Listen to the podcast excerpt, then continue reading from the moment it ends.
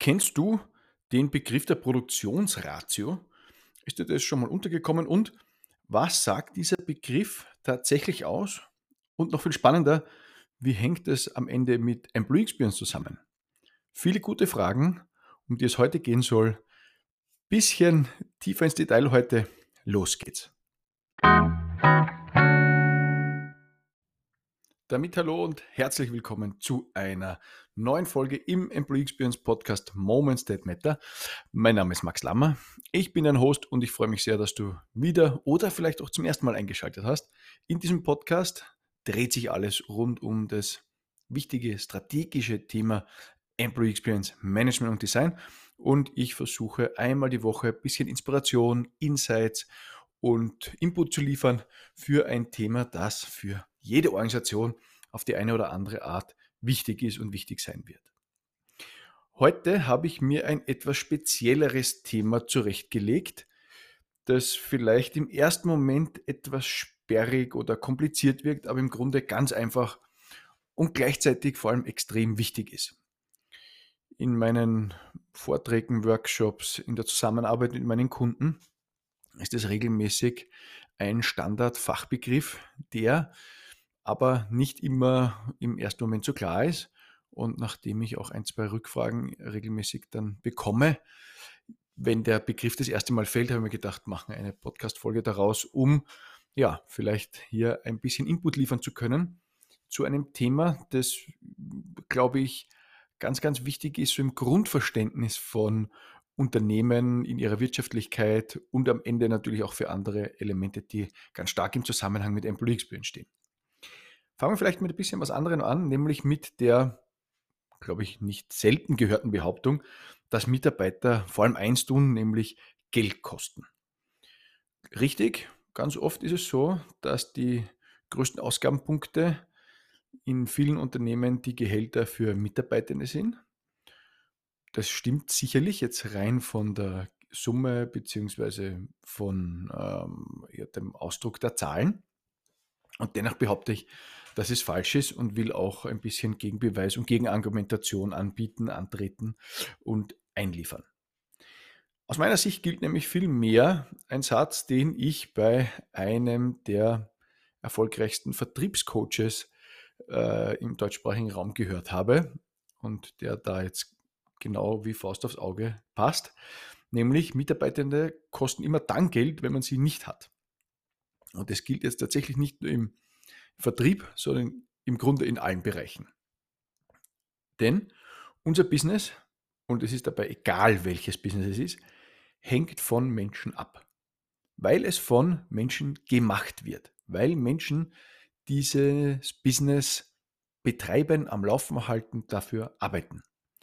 Die aller, allerwenigsten Businesses sind tatsächlich voll automatisierte, digitalisierte Geschäftsmodelle überleg gerne mal für deine Company, was davon wirklich vollautomatisch schon abläuft oder in absehbarer Zeit wirklich vollautomatisiert und digitalisiert wird. Und selbst wenn es tatsächlich gelingt, einzelne Dinge daraus, Prozessschritte etc., ja, auch Maschinen, die zum Einsatz kommen, um damit tatsächlich zu digitalisieren und zu automatisieren, sinkt deshalb in Unternehmen tendenziell der Personalbedarf nicht wirklich. Vielleicht sind es nicht immer die gleichen Funktionen, die jetzt nach, zu besetzen sind oder die gebraucht werden, weil eben aufgrund von Automatisierung oder Digitalisierung vielleicht die eine oder andere Position so wegfällt. Aber vielleicht sind es auch Menschen nicht mit den bisher notwendigen äh, Skills, die jetzt gefragt sind, sondern vielleicht mit anderen Skills. Aber unser Business braucht trotzdem Menschen und egal wie wir es drehen und wenden, ohne Mitarbeitende gibt es im, Grunde, im Grunde kein Business. Und ich glaube, das ist so ein äh, gar kein Missverständnis oder so. Ich glaube, ich weiß schon, woher tendenziell natürlich die Überlegungen dazu kommen. Ja? Und auch bemerkenswert, dass Börsenkurse immer dann besonders steigen, wenn die Meldung kommt, dass Unternehmen Mitarbeitende entlassen, also jetzt bei den großen Techs in den USA oder auch in anderen Organisationen. Ähm, aber dennoch, ohne Mitarbeitende wird es einfach nicht möglich sein, Businesses zu betreiben. Weder jetzt noch tendenziell in Zukunft. Weil wir einfach auch für das Wachstum, weil wir auch für das Wachstum insbesondere Menschen brauchen und jedes Unternehmen im Grunde darauf fußt bzw. darauf basiert, dass ein gewisses Wachstum geschieht. Also der wirtschaftliche Status quo ist zwar in Ordnung, aber die Grundidee oder die eigentliche Intention für jedes Geschäft ist, größer zu werden, zu wachsen, mehr Geld zu verdienen. So funktioniert tatsächlich Wirtschaft bis zu einem gewissen Grad. Das kann man gut finden oder schlecht finden. Es ist jetzt keine ideologische Diskussion, sondern es ist ganz einfach so. Ne? Und ohne Mitarbeitende gibt es halt kein Business. Oder mit weniger Mitarbeitenden gibt es tendenziell weniger Business. Und deswegen ist auch der Kampf um Mitarbeitende so hart wie noch nie. Denn aktuell werden eben diese Menschen im Arbeitsmarkt tendenziell weniger. Und damit einfach noch viel wertvoller. Vielleicht ein ganz kurzes Beispiel, ähm, das uns in den letzten paar Tagen in Österreich insbesondere beschäftigt hat. Die Pleite einer großen Möbelkette und die nach, noch bevor sie Insolvenz angemeldet hat, circa die Hälfte der Mitarbeitenden entlassen hat, so 1900 Menschen. Und ähm, so wie es gerade aussieht, wenn man sich so ein bisschen umhört und auch ein bisschen hinter die Kulissen schauen darf, werden die allermeisten oder ganz, ganz viele von denen bei anderen Handelsunternehmen relativ zügig einen neuen Job bekommen, weil sie dort so dringend gebraucht werden und dort eben das Business diese Menschen braucht. Unter weitestgehenden, unter weitestgehend normalen Umständen ist es jedenfalls so, dass Mitarbeiter, wie gesagt, vor allem dann kosten, wenn man sie nicht hat. Wenn man sie nicht hat. Ich wiederhole es hier ganz bewusst einfach nochmal. Und genau das wollen wir uns auch heute ein bisschen genauer anschauen ausgedrückt eben durch die sogenannte Produktionsratio. Dieser Begriff ist deswegen wichtig, weil wir ihn vor allem für die Berechnung der Vollkosten im Zusammenhang von Fluktuation brauchen.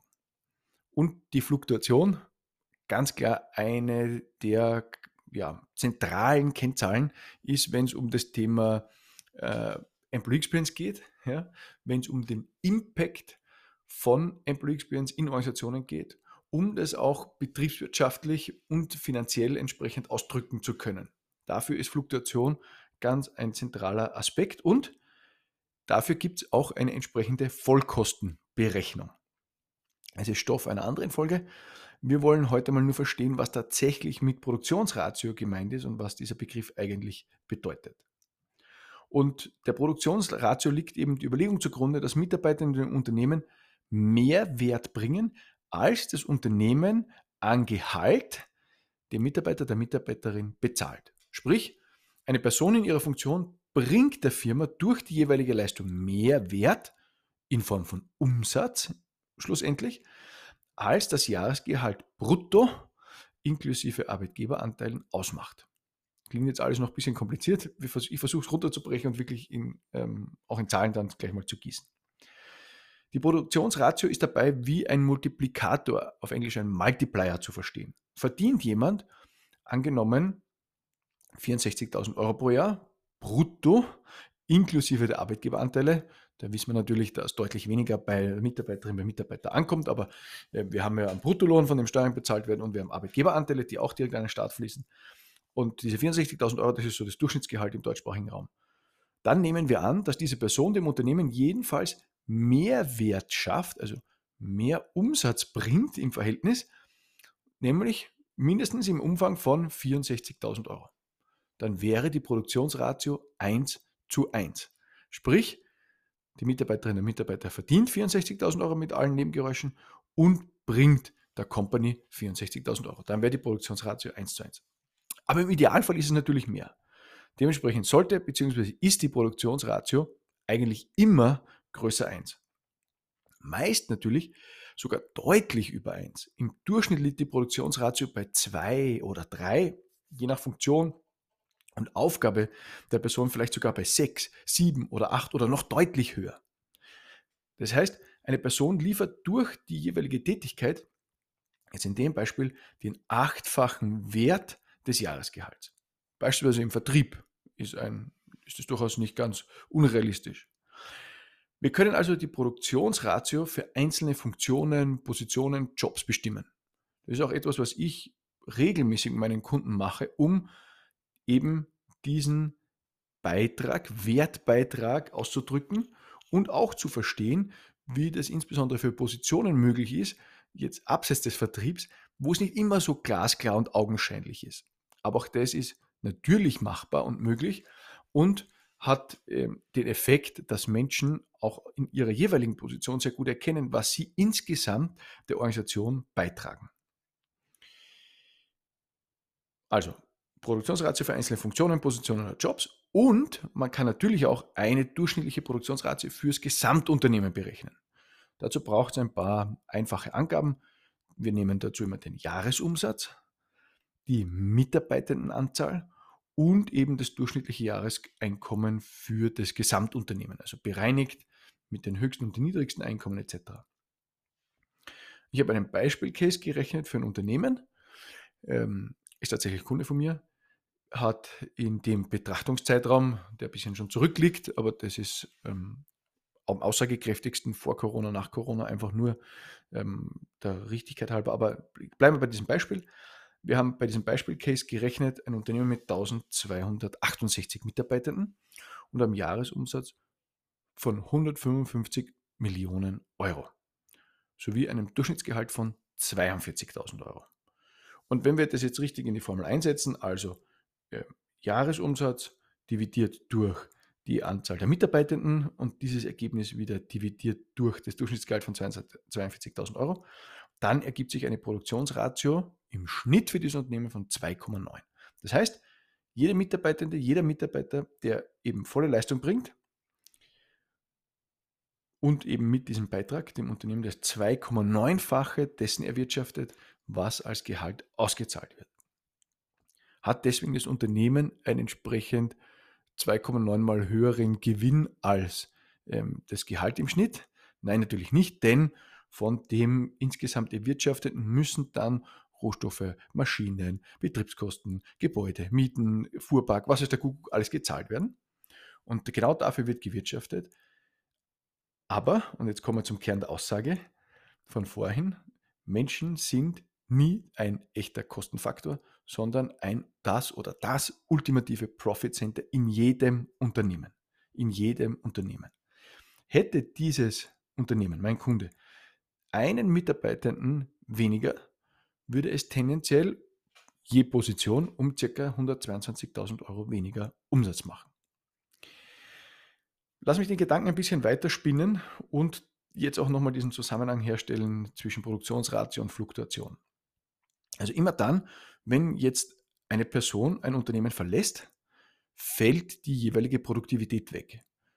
Nämlich so lange, bis die Position nachbesetzt ist und, jetzt wird es interessant, vor allem bis der neue Mitarbeiter, die neue Mitarbeitende, Mitarbeiterin entsprechend voll produktiv ist, also wieder diese Produktionsratio von 2,9 erreicht. Das ist nicht immer sofort der Fall, Natürlich nicht, weil Menschen sich eingewöhnen müssen, weil Menschen sich einlernen müssen, weil Menschen in der Organisation sich zurechtfinden müssen, weil Menschen erst verstehen müssen, wie gewisse Abläufe, Prozesse in dem Unternehmen anders sind als vielleicht bei anderen etc. pp. Und genau darum geht es im Onboarding. Genau das ist die Aufgabe vom Onboarding, nämlich Menschen möglichst schnell in volle Produktivität zu bringen, dieses Produktions, äh, Produktivitätslevel zu erreichen, um diese Ratio, dieses Verhältnis, diese Produktionsratio von 2,9 zu schaffen.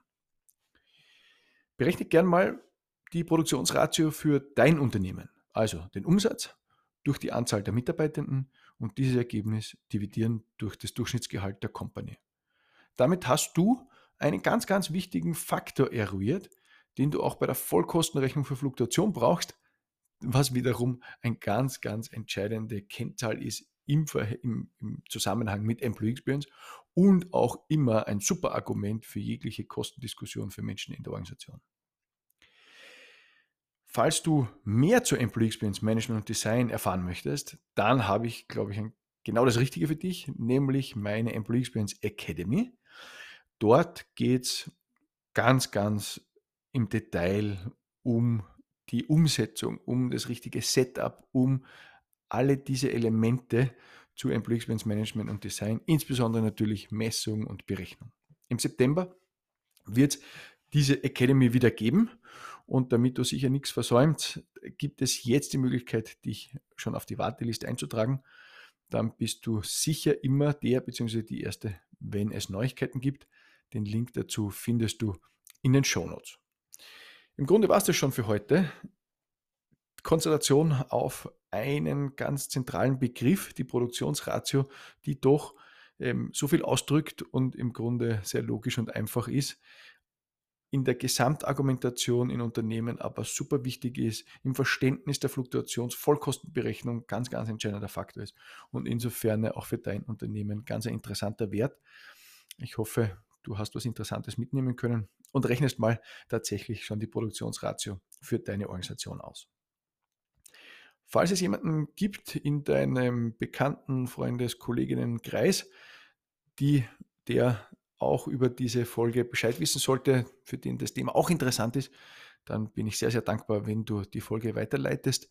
Geht ganz einfach mit dem Weiterleitungsbutton zum Beispiel ähm, in der Apple, über Apple-Geräte oder über WhatsApp oder einfach direkt aus der entsprechenden App heraus.